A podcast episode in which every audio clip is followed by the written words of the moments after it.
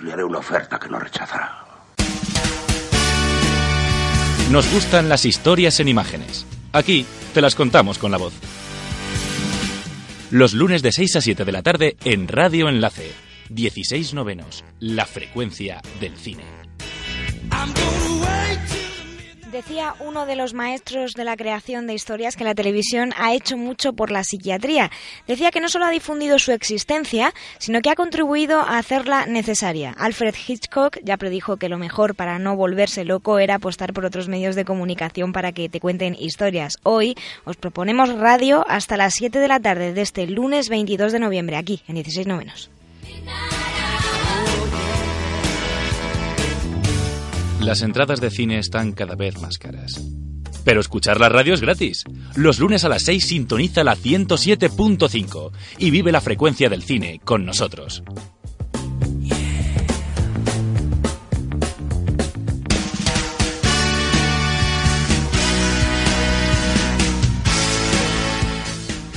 Muy buenas tardes a todos los que habéis decidido pasar esta hora de cine de los lunes en Radio Enlace. En la tarde de hoy vamos a hablar mucho de literatura porque contamos con dos estrenos que se basan en novelas. Por un lado, el autor de Manuel Martín Cuenca, que nos sorprendió a todos con Caníbal, vuelve a las salas con esta historia protagonizada por Javier Gutiérrez llamada El autor. La higuera de los bastardos también está basada en una novela y llega a las salas este viernes 24 de noviembre. Su directora, Ana Murugarren, perdón, también estará en unos minutos con nosotros. Por otro lado, acaba de arrancar una nueva edición del Festival de Cine Inédito de Mérida en Extremadura. Hablaremos con su director Ángel Briz, que repite en el programa. En el lado de las secciones, Alba Sánchez comparte una reflexión en el fotograma femenino y Nacho Esteban vuelve con su género bizarro sobre adaptaciones literarias. Y Claudia Benyoc, que está aquí conmigo. Buenas tardes, Claudia.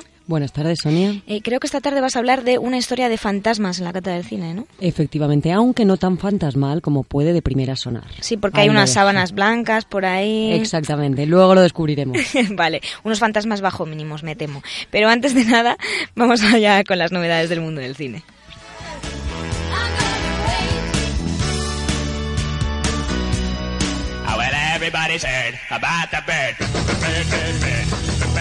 Tuitea con nosotros en arroba 16-noveno.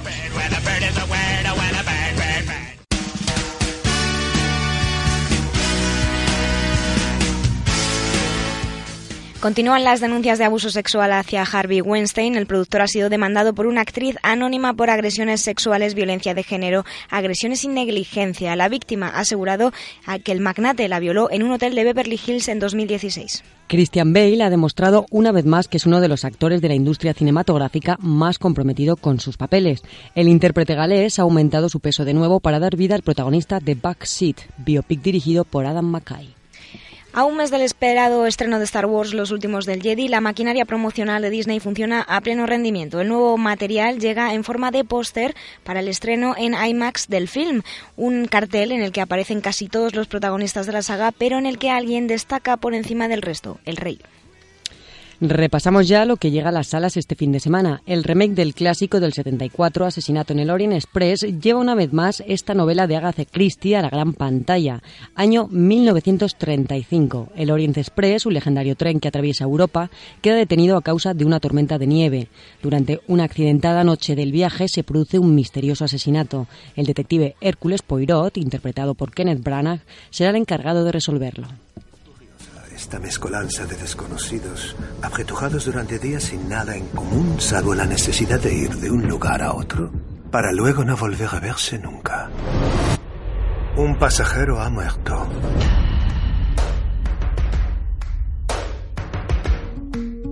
Así que han acabado con él.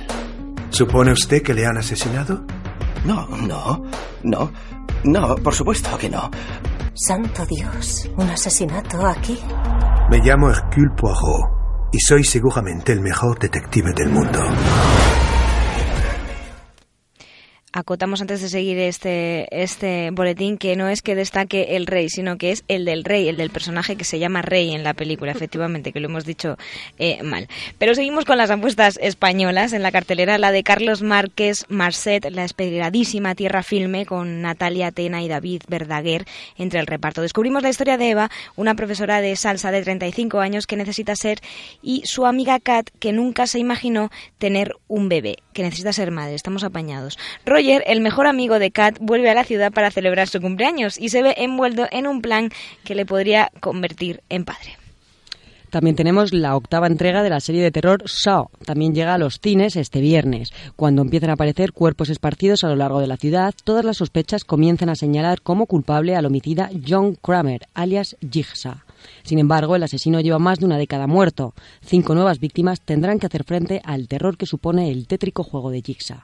Y Joaquín Phoenix se estrena en otro papel difícil interpretando al protagonista del thriller En realidad nunca estuviste aquí. Un atormentado veterano de guerra intenta salvar a mujeres del resto del mundo del tráfico sexual en el que están metidas, pero uno de estos eh, rescates no sale como él pensaba y el infierno se desata en un burdel de Manhattan donde la violencia y la corrupción hacen despertar la bestia que lleva dentro. Quiere verte. El senador Albert Boto no quiere que la policía se involucre. Quiere verte. ¿Tienes hijos, Joe? Nina. Se llama Nina. 235 de la calle 31 Este. He oído hablar de esos sitios. Si está allí, me la llevaré. Cliri me ha dicho que eres cruel. Puedo serlo.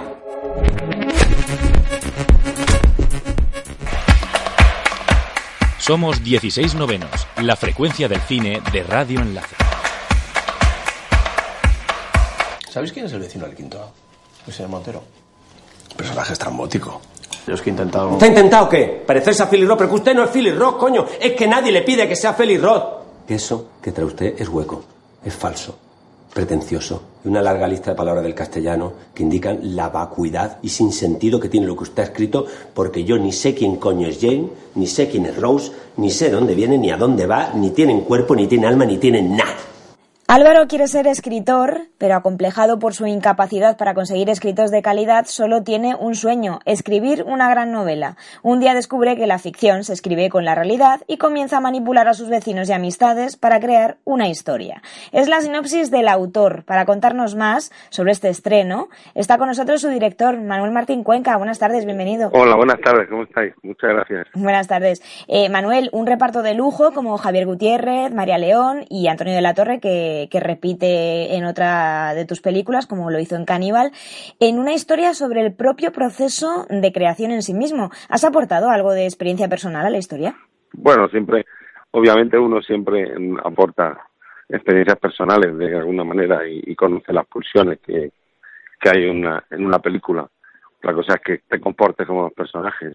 Pero, pero sí, claro, en este caso además de alguna forma es un mundo, o sea, de hecho yo digo que hice que hice la, la película, el motor personal de la película era reírme de, reírme de mí mismo y por extensión de los que nos dedicamos a esto, que consideramos nuestras obsesiones, nuestras cosas que, bueno, que consideramos que son serias porque y además me gusta, es nuestra pasión, pero al mismo tiempo, pues, pues ahí yo creo que era sano como meterle un sentido del humor, ¿no? Decir que lo grandioso a veces de repente o lo, o lo espiritual o lo, lo, lo, lo, pasional también de repente puede ser ridículo, ¿no? Entonces, la película por eso es un poco una sátira sobre el, proceso de, creación y elige incluso personaje que es, por decirlo sobre la manera, en principio un imbécil, un pobre hombre que intenta trascender, ¿no? Igual somos todos pobres hombres, no solo él.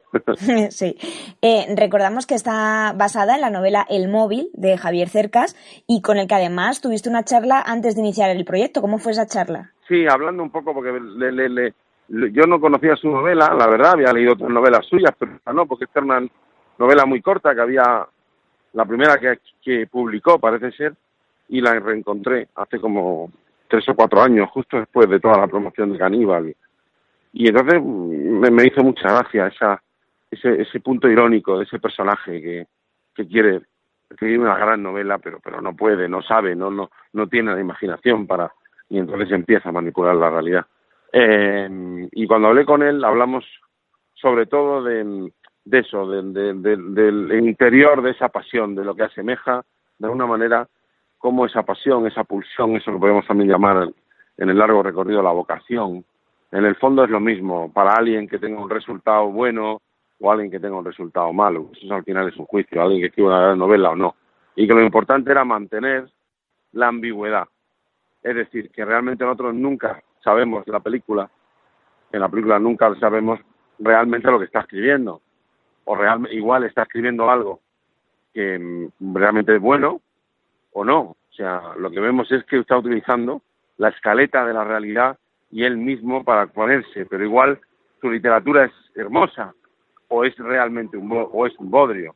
Nunca lo sabemos y siempre. Entonces, los dos estuvimos de acuerdo en esa ambigüedad, en la necesidad de la ambigüedad, que la ambigüedad mm, siempre en las historias suma, nunca resta. Lo obvio, lo que resta. Eh, cuando hay talento pero faltan oportunidades, como por ejemplo es el caso de muchos cineastas en España o gente que se dedica al mundo del cine, ¿cuál es el consejo para seguir insistiendo y persistiendo en lo que uno hace? Yo de entrada es que no sé si, mm, si hay, si existe talento. O sea, de hecho creo que no existe talento. Creo que lo que existe es, en todo caso, la pulsión, la pasión por hacer una cosa y, bueno, pues luego, pues ciertos delirios o no, tal, de, tener éxito, que eso es otra cosa. El talento al final, ¿qué es? El talento es, pues, que alguien te diga desde fuera que tienes talento, que alguien te reconozca o que alguien diga, joder, qué gran novela, qué talentosa o qué gran película, qué talentosa. Pero eso es un juicio subjetivo. Es ¿cómo, cómo definimos lo que es el talento?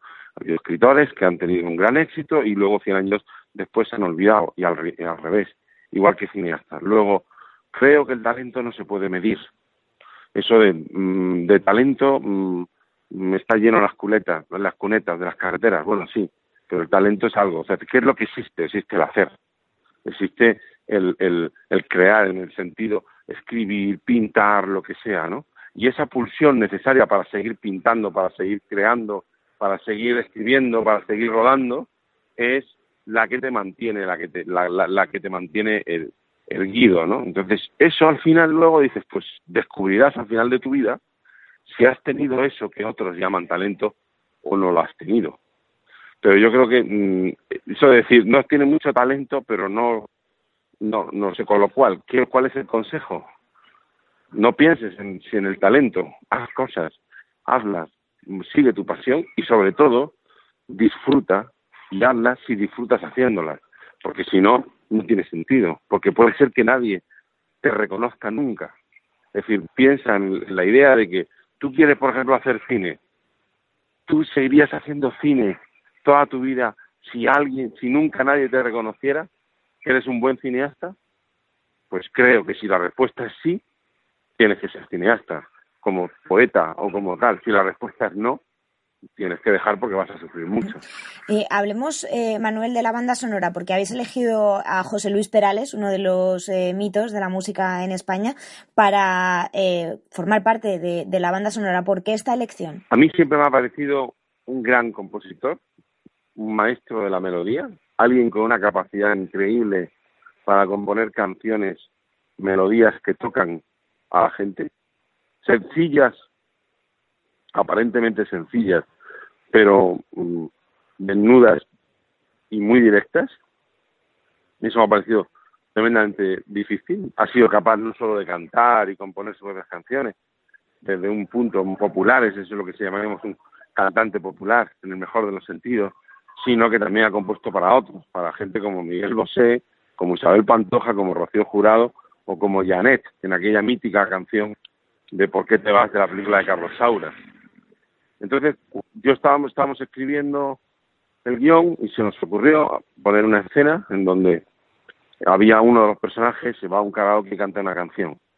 Y elegimos, yo elegí un tema que de alguna manera la letra me parecía que, que tocaba lo que le estaba pasando a ese personaje en ese momento, que se me enamora el alma de Isabel Pantoja.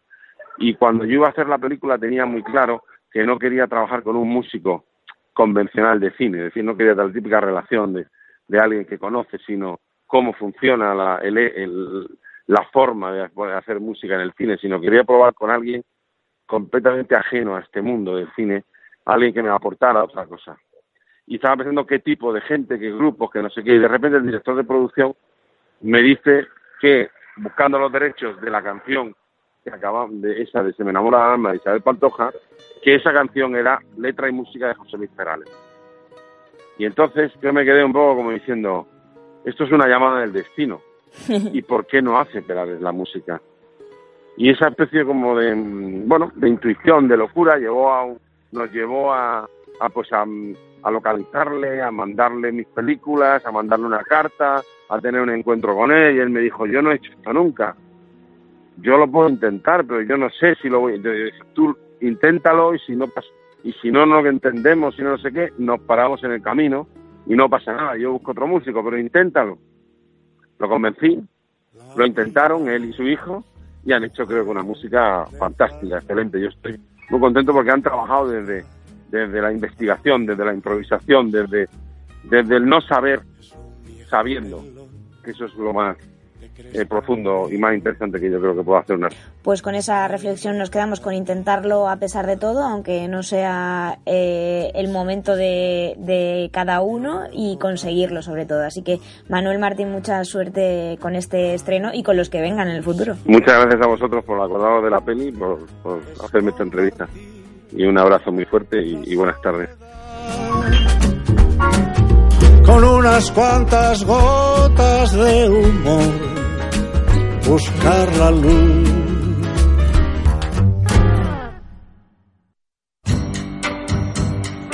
Todo nuestro contenido a la carta y los programas completos en nuestro canal de iVoox 16 novenos, la frecuencia El fotograma femenino. ¿Quién no ha visto a estas alturas las fotos de los cinco chavales que abusaron de una mujer los pasados Sanfermines? Todos conocemos también que el juez aceptó como prueba un informe de un detective privado que contrató la familia de uno de los acusados. En ese informe se pidió que se siguiera la víctima los días posteriores a la denuncia para demostrar que hacía una vida normal, entre comillas.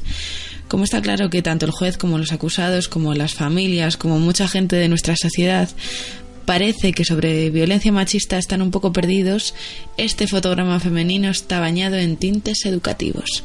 Si no te gusta leer, aquí van unas recomendaciones de películas feministas que marcaron mi adolescencia y mi forma de ver el mundo en el que desgraciadamente nos ha tocado vivir. Como se nota que Sonia ya se está guardando Mulan, la voy a dejar guardadita en el cajón y no la voy a sacar.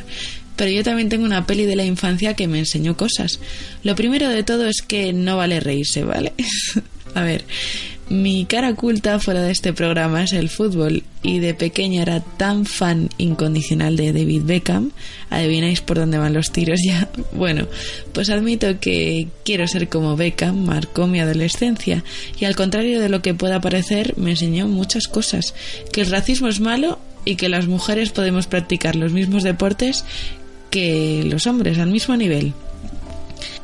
Otra de la que no me avergüenzo tanto y que es bastante más dura, siempre me hace llorar, es En Tierra de Hombres, de la directora Nikki Caro, y en la que Charlize Theron hace un papel espectacular. Está inspirada en una historia real y trata la vida de Josie James, madre soltera con dos niños a su cargo que regresa a su pueblo natal de Minnesota para trabajar y poder mantenerlos. Acaba consiguiendo un empleo en la industria dominante de la región, las minas de acero Allí sufre discriminación, abusos sexuales y su relación paterno-filial se tambalea cuando decide combatir todo esto. Una peli muy recomendable para entender el punto de vista de la que sufre los abusos y el del padre que antes los apoyaba, pero la realidad le da en toda la cara cuando la que lo sufre es su hija. Ocupáis puestos que no deberíais ocupar. Ellos no son vuestros amigos. Yo no soy vuestro amigo. No pintáis nada aquí y lo sabéis de sobra. Pero no queréis aceptarlo. Así que escucha esto. ¿Qué tal si trabajas duro, estás calladita y lo aceptas como un hombre? Un documental que esperé con ansia hasta que se estrenó fue The Punk Singer, porque hasta en los géneros en los que menos te lo esperas hay discriminación. La cinta se centra en la corriente llamada Riot Girl, con muchas R's, el punk convertido en poesía y cantado por mujeres, y su impulsora, Kathleen Hanna, líder de bandas como Bikini Kill, Le Tigre y actualmente de Julie Green. Os animo mucho a ver este documental si os gusta el género y a seguir el movimiento, eso está claro. Desde que Ridley Scott lo petara con otra peli de gran valor en esta sección como es Thelma y Luis, con la Teniente O'Neill no tuvo el éxito que esperaba. Quizás porque la primera muestra una visión realista de la mujer, un problema desgraciadamente más cotidiano como es el de la violencia de género. Las interpretaciones de Gina Davis y Susan Sarandon son brutales. Harvey Keitel siempre está magnífico y Brad Pitt en su primer papel importante de Hollywood, para no perdérsela. La película estuvo a punto de no ver la luz por el tema que trata y que las protagonistas, convertidas en heroínas, respondían con armas a la violencia machista. ¿A dónde vas? A Fresno. Te hemos encontrado en todas partes. Oye, ¿por qué no te quitas las gafas? Quiero verte los ojos. Sí, yo también os he visto. Nos has parecido muy mal educado. sí. ¿Cómo se te ocurre comportarte así con mujeres que no conoces de nada? ¿Ah? ¿Ah? ¿Te gustaría que le hicieran eso a tu madre? ¿O a tu hermana? ¿O a tu mujer? ¿Eh? ¿Pero qué dices? Sabes muy bien lo que estoy diciendo. ¿Y qué es eso que hacías con la lengua? ¿Qué significa? Es asqueroso. Caray, y eso otro de señalarte la entrepierna. No sé qué significa, ¿eh? ¿Significa ven aquí, deja que te enseñe lo asqueroso y fofo que soy? ¿O significa chúpame la polla? Las mujeres estáis locas. Tienes razón. Tendrías que pedirnos perdón. Bueno, y después de este corte magistral no puedo decir nada que esté a la altura. Solo mencionar un par de películas donde se muestra perfectamente lo que es la sumisión de la mujer a las condiciones del marido y su búsqueda de la libertad después de sufrirlo. Una de ellas es la mítica Tomates Verdes Fritos, que, bueno, a mí me la pusieron en el colegio, pero es una peli de domingos por la tarde. Y la otra que también me marcó y que sé que Claudia ama como yo es El Piano, cuya banda sonora resuena en cada programa que hay de Trotamundos. Y ya para terminar del todo, dos películas en las que se muestra el sometimiento de la mujer por parte de la propia cultura, y en concreto la de las niñas que se van convirtiendo en mujeres. Dos recomendaciones. La francesa Persepolis, que está mm, rodada en Irán y se basa en la cultura iraní, y Mustang, de la que Sonia nos hizo una cata preciosa y que merece la pena escuchar. Pásate por nuestro Facebook, 16 novenos. Recuerda, el 16 siempre con número.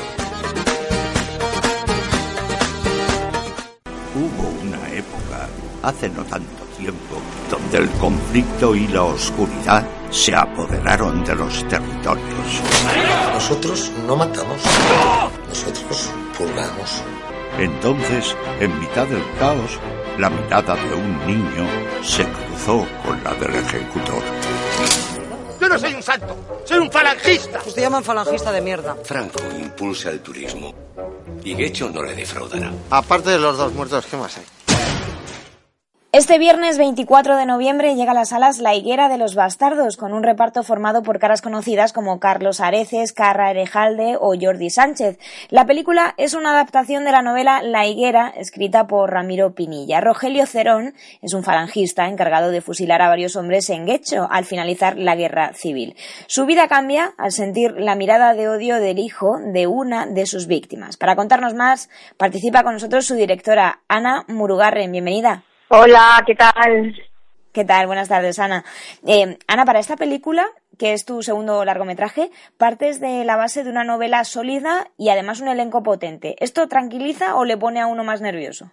No, eso tranquiliza, no hay duda, ¿no? Mira, es sí segundo largo, pero yo llevo en eso mucho tiempo, ¿no? Porque desde que llevan pantalón corto, pues sí es que lleváramos pantalón corto.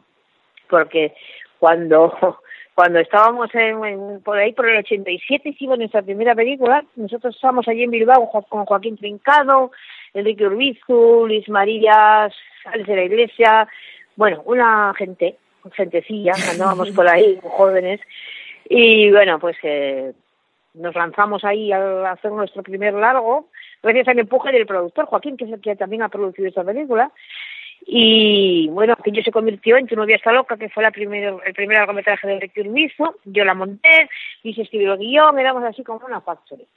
O sea que, quiere decir, luego vino todo por la pasta, luego vino Saber si puedes, muchas, muchas películas. Y, y siempre hemos tenido muy claro que esas son dos pilares, vamos, fundamentales. Una buena historia y un, y un, buen elenco, ¿no? Es que, claro, así ya está, tienes media película hecha.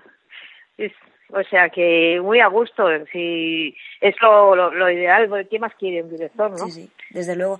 Bueno, eres directora, pero eh, como has comentado, también tienes experiencia en el montaje. Imagino que uno ve con otros ojos lo que está dirigiendo cuando tiene la mentalidad también del montaje. buena pregunta, buena pregunta.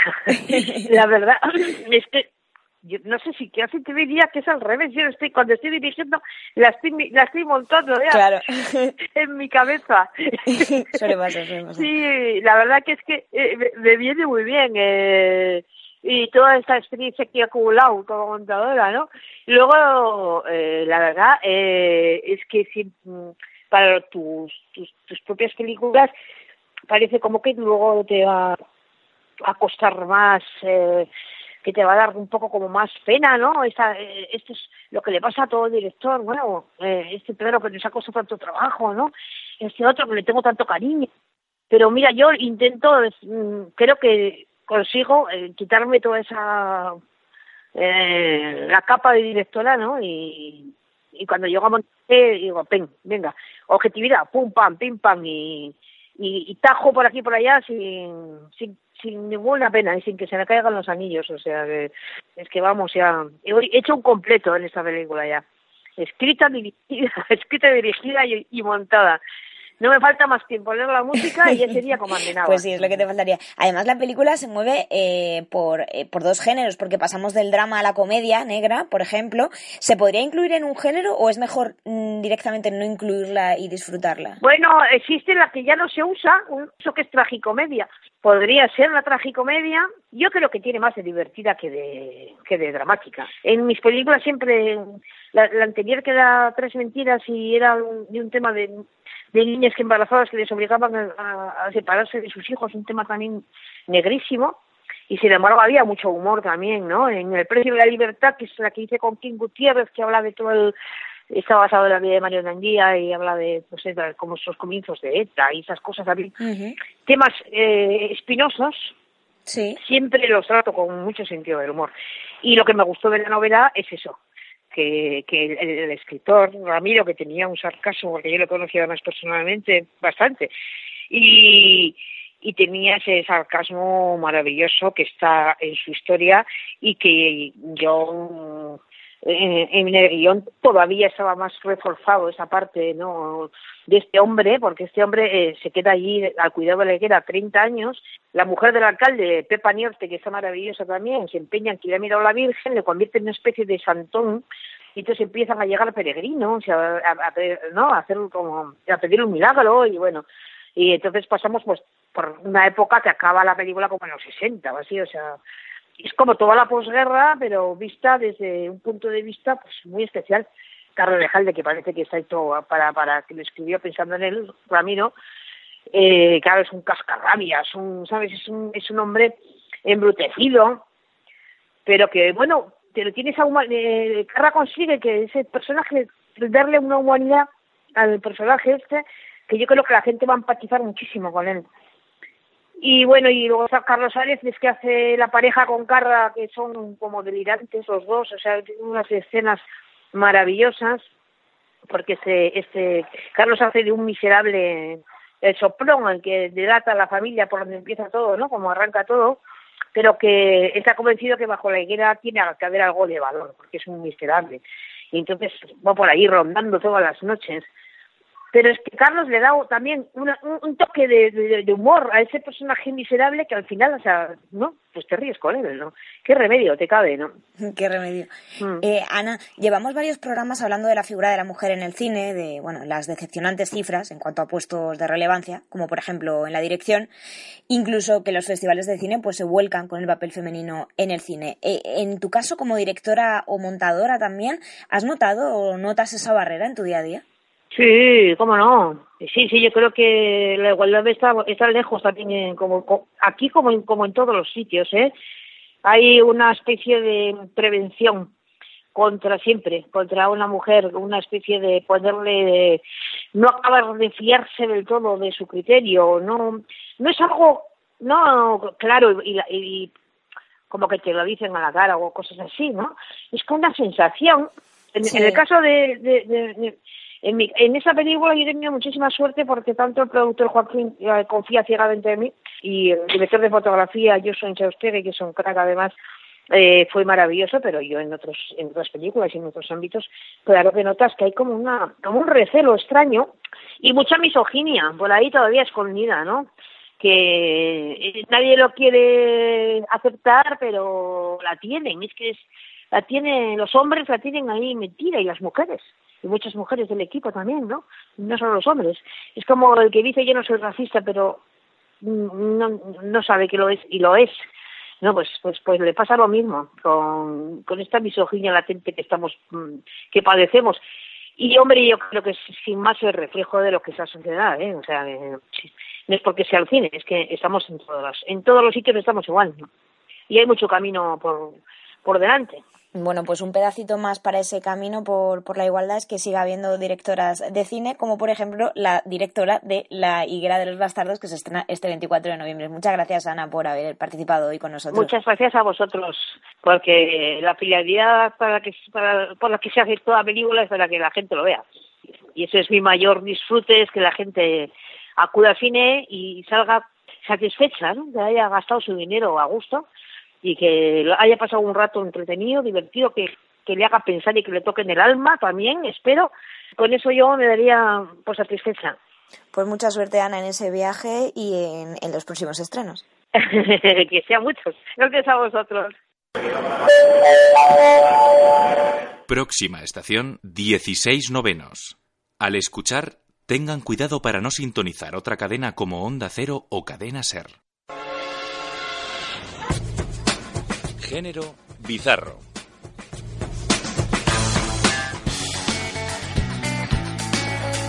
Hola de nuevo. Me siento casi como si hubiera estado la semana pasada por aquí hablando del grito de Wilhelm. Hoy al parecer tenemos un programa muy literario y he pensado que era una buena ocasión para volver a los comienzos de, de, esta sección. Mencioné la cantidad de adaptaciones que había recibido El Quijote, más de 60, muchas de ellas bajo la dirección de directores de renombre, Méliès, Sidney Lamet, Orson Welles, Terry Gilliam, que al pobre le está costando Dios y ayuda. A muchos les sorprenderá e indignará la cantidad de remakes, reboots, secuelas, precuelas y adaptaciones del cine actual, con Disney a la cabeza planteando versiones con actores de todos sus clásicos animados. Un día os hablaré de este proyecto loquísimo porque trae cola. Pero lo cierto es que casi desde sus inicios el cine se nutrió de la literatura. Y si algo tenemos en España es literatura consolera, como bien saben los rusos.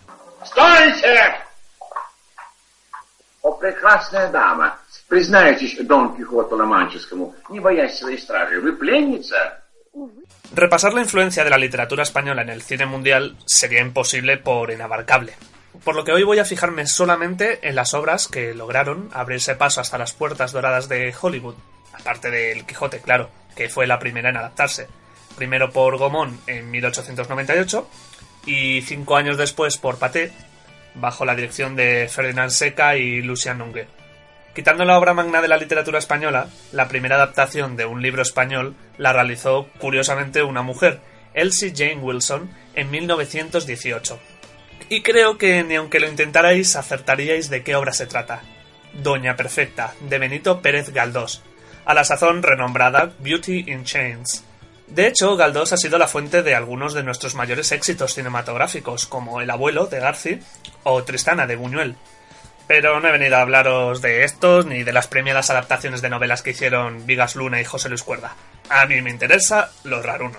Otro gran autor para el cine no tan patrio hollywoodiense sería Vicente Blasco Ibáñez.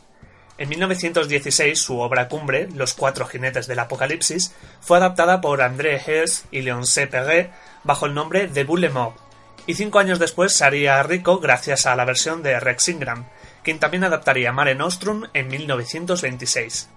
Sangre y Arena también alcanzaría el ruedo yankee en 1922 con Fred Niblo y en 1941 con Ruben Mamoulian. Y ya que hasta aquí solo ha abordado cine mudo, os dejo con el tráiler de la versión de Mamoulian. Cuando lo único que puedes tener son sueños de gloria, eres capaz de arriesgarlo todo para hacerlos realidad. Incluso la muerte de tu mejor amigo. Y tu propia inocencia.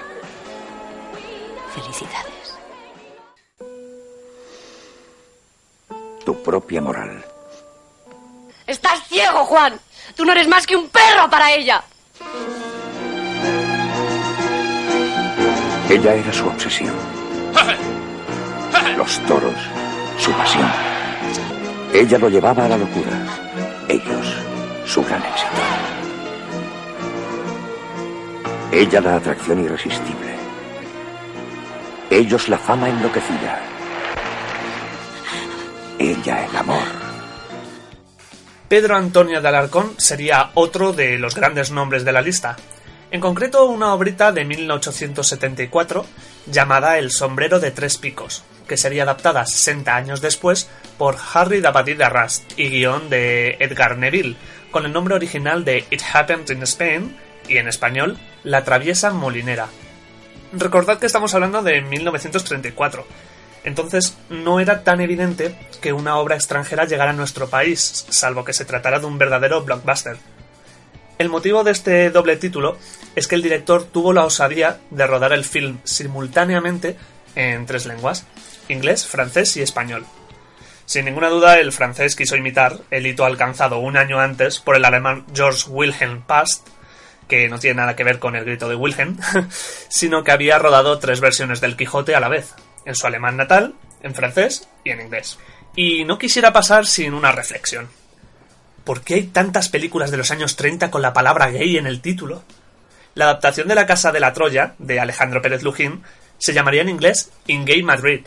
Y el mismo año, ese mismo director estrenaría Let Us Be Gay, traducida como Seamos Alegres. Yo creo que este señor trataba de mandarnos algún mensaje. Pero es que en 1934 se estrenarían La novia alegre y La alegre divorciada, dos adaptaciones sin ninguna relación llamadas originalmente The Gay Bride y The Gay Divorcee. Y un año después podían verse en los cines españoles The Gay Deception, La alegre mentira, y The Gay Desperado, El alegre bandolero, de nuestro amigo Mamolián, y así prácticamente hasta los años 60. Sería precisamente en el 61 cuando se estrenaría una de las mayores adaptaciones hollywoodienses de una obra hispana, El Cid de Anthony Mann, con Charlton Heston y Sofía Loren. Y de verdad que el salseo no podría ser mayor con esta película. 40.000 dólares del presupuesto fueron a parar a joyas italianas y españolas y 150.000 a candelabros, tapices y arte medieval para el atrezo, parte de lo cual fue financiado por el régimen franquista, que veía en la épica un relato glorioso de la nación.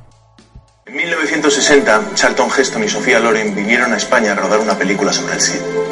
El señor Heston quería documentarse sobre el Cid y se entrevistó con Menéndez Pidal, que además de ser el presidente de la Real Academia, era un experto sobre el Cid campeador. ¿Qué dice?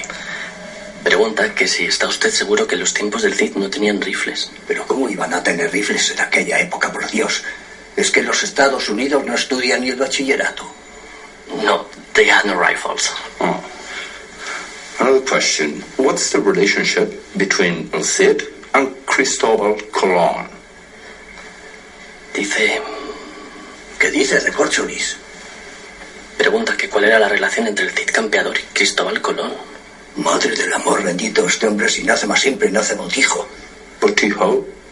Dígale que la única relación que tienen es la letra C, de Cid, de Cristóbal, de Colón y de los cojones que hay que tener para hacer estas preguntas.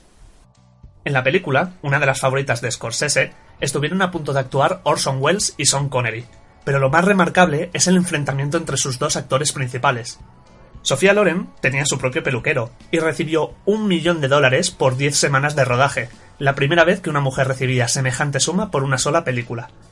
Heston, que había tenido que renunciar por el rodaje a la candidatura demócrata en la presidencia de Kennedy, tuvo numerosos roces con la actriz, que cobraba más que él y además no envejecía en el film.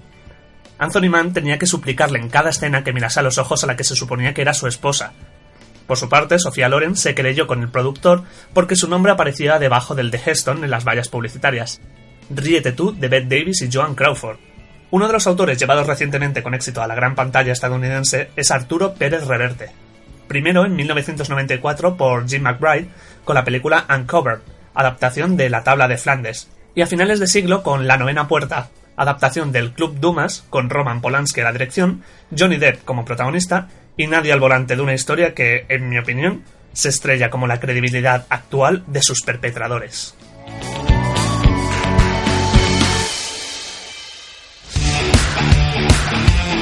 Todo el contenido de 16 novenos en www.16novenos.es. Este 16 de noviembre comenzaba la decimosegunda edición del Festival de Cine Inédito de Mérida, una cita cinéfila hasta el día 25 para volver a disfrutar de películas premiadas en festivales tan prestigiosos como Cannes o San Sebastián. Para contarnos más, su director Ángel Briz repite un año más en 16 novenos. Buenas tardes, Ángel. Hola, buenas tardes. ¿Qué hay? Eh, Ángel, este año, siguiendo la estela de otros festivales como el de Gijón, por ejemplo, del que hablábamos la semana pasada, se hace un homenaje al universo femenino en el cine. Eh, sí, bueno, la verdad es que, mira, eh, siempre me preguntan qué hay de particular este año y tampoco se me había ocurrido decirlo eso, sí, porque hay presencia de mucha mujer eh, y de cine europeo sobre todo. Pero sí, es cierto, yo me he referido un poco cuando me han dicho al festival a que es un festival pues quizá muy dispar en estilos y temáticas, pero mm, que nos servía para radiografiar de alguna forma eh, nuestro continente, el continente europeo, y nuestra condición humana también de quienes de quienes vivimos en él, ¿no? Pero sí es verdad, además empezamos con Telma, la película de, de, de Noruega, y sí, es verdad, hay mucha presencia femenina en, la dirección y como protagonistas de las películas. ¿sí? Además, en el campo de, del jurado existe un jurado joven compuesto por los jóvenes de los institutos de la zona, si no me equivoco. Eh, sí, es una mm, de las cosas que mm, hacemos en el festival desde sus inicios, contar con un jurado joven. Eh, nosotros eh, siempre hemos querido unir el festival a una a una presencia de, los jóvenes en, todas las facetas posibles.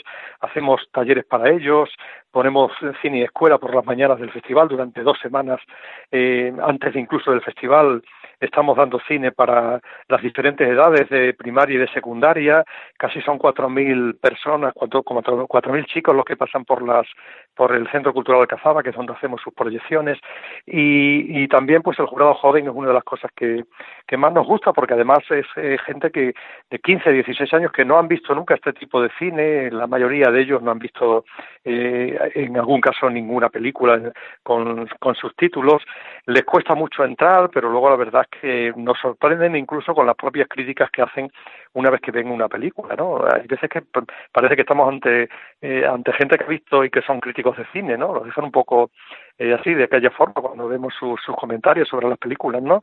Eh, una cosa que, que, nos choca, pero realmente al final termina el festival y salen todos muy, muy satisfechos de tener una experiencia nueva y, y a nosotros, pues como digo, es una de las cosas que más, no, más nos gusta, ¿no? El, el, festival da el premio del jurado y el premio del público, que son los dos premios que, da este festival desde sus inicios. También siguiendo con la estela del tema de, los jóvenes, eh, hay una actividad que considero muy importante por el hecho de que, bueno, de la implicación, ¿no? De los jóvenes en los proyectos audiovisuales, que es el taller de creación audiovisual para jóvenes que consiste precisamente en crear un cortometraje low cost, que nos viene muy bien en estos tiempos. Sí, eh, bueno, eso mm, ya lo hicimos el, año pasado. Eh, este año, mm, de alguna forma, hemos querido hablar de cooperación eh, porque nos hemos unido a la Agencia Extremeña de Cooperación Internacional este año en el festival con el objetivo de, eso, de fomentar una cultura de la solidaridad entre los jóvenes y también dar de alguna forma visibilidad al, trabajo que hacen la, cooperación extremeña en los 26 países del mundo en los que se trabaja. ¿no? Y con esta idea se, se la hemos querido trasladar también a los jóvenes y eso es lo que hemos mm, hecho eh, hincapié este año en talleres para ellos, explicarles en, en, las clases antes de ver las películas que les hemos puesto este año, explicarles qué es eso de la solidaridad y la cooperación y las películas que han podido ver este año, pues en, eh, hoy por ejemplo hemos puesto Los Caballeros Blancos y mañana van a ver La Sal de la Tierra, mm, mm, películas muy muy relacionadas con, con esto, ¿no? Y el, hay unos talleres específicos en los que van a aprender a, sobre todo a ver cómo, cómo trabajan las, las ONG de Extremadura en, en, repartidas por el mundo y bueno pues es una, una cuestión que, que también ha gustado mucho la implicación del festival este año con la Agencia Extremeña de Cooperación Internacional. ¿Necesita quizá Extremadura un empujón en el sentido eh, de promoción audiovisual? Pues mm, sí, sí, hay un, yo creo que hay hay gente que trabaja muy bien, hay buenos actores, hay buenos directores, pero mm, quizá les, le falte, pues sí, un, apoyo, siempre, siempre es necesario, ¿no? Eh, y ha habido mm, eh, épocas que no ha habido ayudas a la producción, por ejemplo, este año sí las ha habido por primera vez, después de una etapa sin ellas, y en ese sentido, pues yo creo que, que se necesita siempre apoyos, tanto para los eh, actores como los, para los técnicos de, de, esta, de esta profesión, ¿no? que es el cine, y, eso siempre eh, será de será de, agradecer no eh, pero sí necesitamos un, apoyo también desde el sector audiovisual, desde la televisión autonómica, eh, que siempre se solicita, y estamos mm, dando los primeros pasos. Que creo que nos queda mucho por, por hacer. Nuestra idea en un futuro sería que mm, todos los, todos los años pudiéramos tener una película extremeña en el festival. El año pasado lo conseguimos con garantía personal. Este año ya mm, no, no ha podido ser, pero hay un proyecto muy interesante de cine extremeño para el próximo año, ya 18, en 2018 que es eh, Buñuel en el laberinto de las tortugas, una, una producción que se está haciendo desde aquí, desde unos estudios de animación Glow en Extremadura, en Almendralejo, pero que cuenta con la colaboración de gente muy importante en el mundo del cine español y que posiblemente estemos hablando de una película que va, va a competir en los Goya, estoy seguro, del próximo año, porque es un una película de animación de la misma, del mismo equipo que hizo la película Arrugas y que y que cuenta cuenta la vida de, de cómo se hizo de, lo, que tuvo que hacer Buñuel para grabar su documental sobre las urdes. Y creo que va a ser un trabajo magnífico. En San Sebastián pudimos ver unos cinco minutos no no más del trabajo que se estaba haciendo y creo que va a ser una película muy interesante ya te digo a nivel nacional para el año 2018. Pues Ángel Briz, muchas gracias por atendernos otro año más y esperamos volver a hablar al año que viene para otro, otro Festival de Cine Inédito de Mérida. Pues sí, muchas gracias a vosotros por acordarnos de nosotros siempre.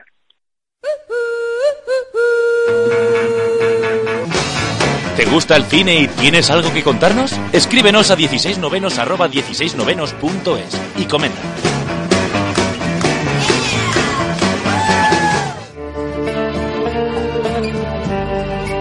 del cine.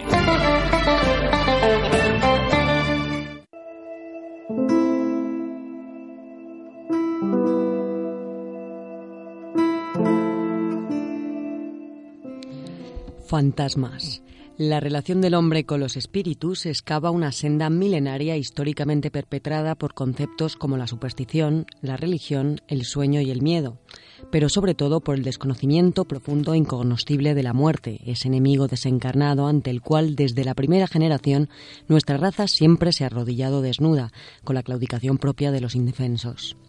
A Ghost Story, película independiente del director norteamericano David Lowery, es, en primer lugar, una de esas cintas diminutas que se cuelan por sorpresa en nuestra cartelera con todas las papeletas para pasar desapercibidas, engullidas por productos de mayor propaganda y dimensión y en segundo lugar es un documento lírico, austero y tiernamente triste sobre los fantasmas, o más bien sobre un fantasma en particular, que se ve advocado a anclarse la circularidad de un tiempo inacabable, sin posibilidad de descanso o promesa de rendición alguna protagonizada por Rooney Mara y Cassie Affleck, únicos denominadores que denotan la procedencia hollywoodiense que respalda la historia, podríamos empezar a tratar de adjetivar la cinta como una pieza de cámara íntimamente conjugada por el silencio y por la luz, Desarrollada casi en exclusiva en interiores, con un diálogo a cuentagotas, una cadencia reposada y enigmática y una trama sumamente esquelética, este sencillo cuento visual se fundamenta sobre todo en la contemplación armoniosa y los valores estéticos,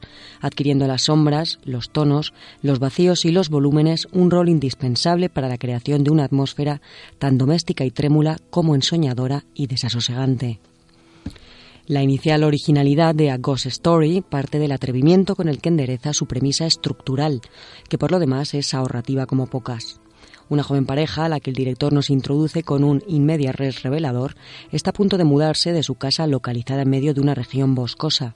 Sin embargo, cuando él muere en un accidente de coche fatal, la mujer tendrá que encarar la despiadada provocación de la vida que continúa, siempre indiferente al duelo y la fugacidad humanas, mientras que él retorna en forma de espectro, decidido o condenado al acto único y repetitivo de una espera eterna. Lo inusual de este planteamiento, que en papel podría calificarse de neopagano facilón, se logra a través de matices sugerentes, el más físico y evidente siendo el de la materialidad elegida para representar al fantasma en sí, que no es otra que la de una sábana con dos agujeros negros. Así, el arquetipo más infantil, el clásico dibujo bidimensional del espíritu, se utiliza como contrapunto desconcertante para practicar un buceo melancólico por el drama de lo incorpóreo. Y la otra característica, la articulación del relato, es la esencia bucólica que lo abriga, su delicada orquestación de las herramientas del montaje y la puesta en escena para configurar una arquitectura poética en la que los dilemas del tiempo, la fe y la providencia ululan lánguidamente en un aire imaginario y sentimental.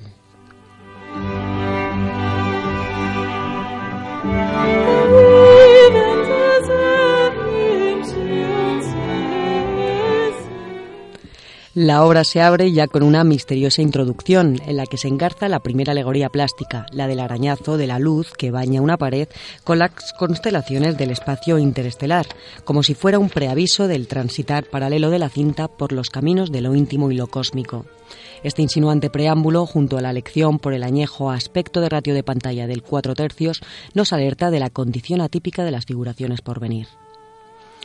El primer tercio del film, y el más sugestivo en mi opinión, hace alarde de una violenta afirmación técnica de la lentitud.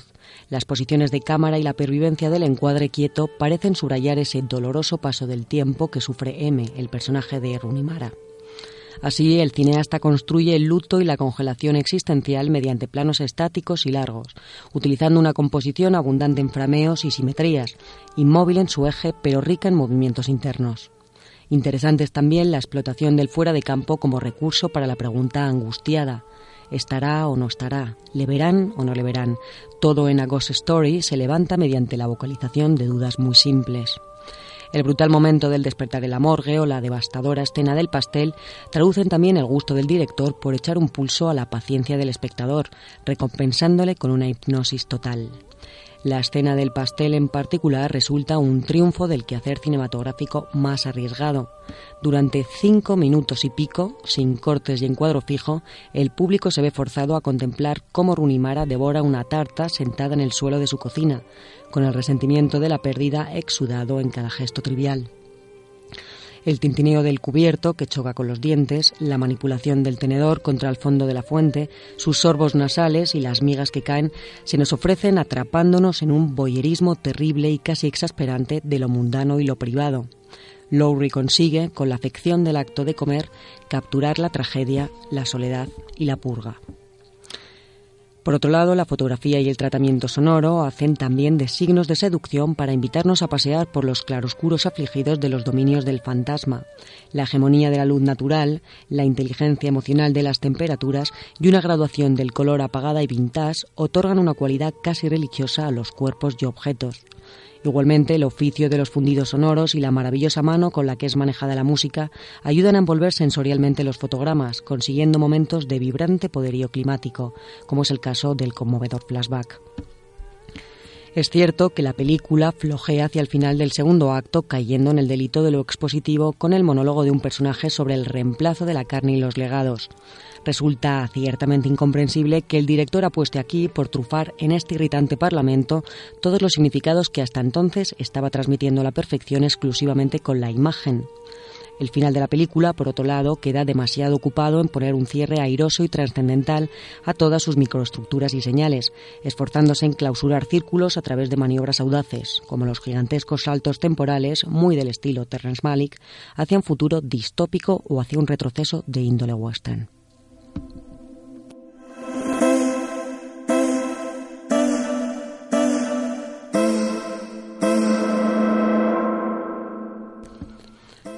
Sin embargo, la belleza de la puesta en escena, la sutileza en el juego de espacios y la soberbia fecundación de la profundidad de campo denotan el carisma de Lowry como director y su dotada capacidad para dominar un estilo anímicamente pausado y sedativo, bullente de planos hermosísimos.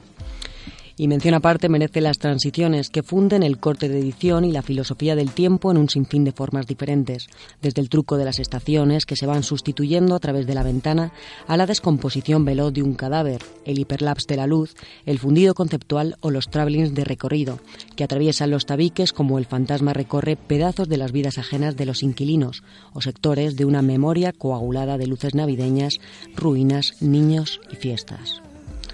Al final, el mensaje que palpita sobre el corazón de A Ghost Story es tan viejo como la vida misma y tan sencillo que a veces es necesario que se nos recuerde su evidencia. Morimos y el después es un interrogante que desata nuestras más hondas fantasías y temores. La película elabora la sonata de una sábana, una sábana que va cruzando el florecimiento y la demolición, la demolición y el florecimiento y así sucesivamente. Observamos la historia del fantasma como él mismo observa la de los demás, con esos vacuos ojos que se van agrandando a medida que espera a través de los siglos el poder acceder a la grieta de la pared, como si esa grieta fuera en realidad una brecha en la propia masa del tiempo por la que quisiéramos escurrirnos todos para alcanzar la paz. A Ghost Story, en definitiva, se trata de un poema genuino, valiente y extrañamente emocionante, que logra condensar más humanidad en la figura silenciosa de un fantasma que el 80% de personajes que asolan nuestra cartelera hoy. Porque a veces, entre tanta estridencia y destello, conviene retirarnos al albergue olvidado y acallado de nuestro propio cuarto interior.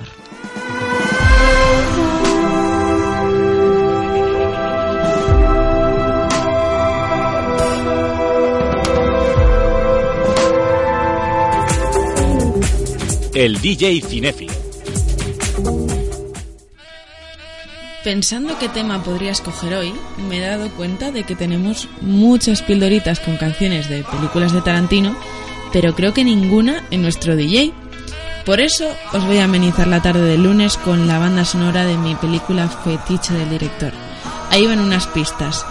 En concreto este tema aparece en uno de los mejores striptease que he visto en la historia del cine Está compuesto por Jerry Lieber y Mike Stoller para la discografía de The Coasters. Se grabó en el año 1956 y Tarantino le dio fama muchos años después en la gran redoble de tambor, por favor, Death Proof.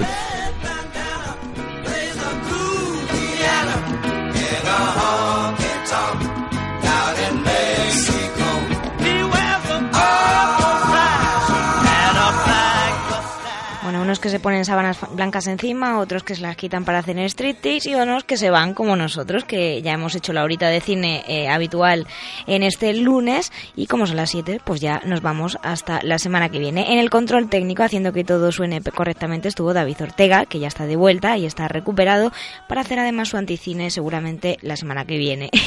y eh, aquí a mi lado, Claudia Benjoc, eh, hasta el próximo lunes, Sonia. Que ha hecho una excelente cata de cine y que seguramente pronto hará otra que está de, una película que está deseando ver y que no vamos a confesar hasta que no llegue la cata del cine porque somos así de misteriosos. Una servidora, Sonia Rodríguez, que se despide hasta la semana que viene aquí en Radio Enlace, en 16 novenos.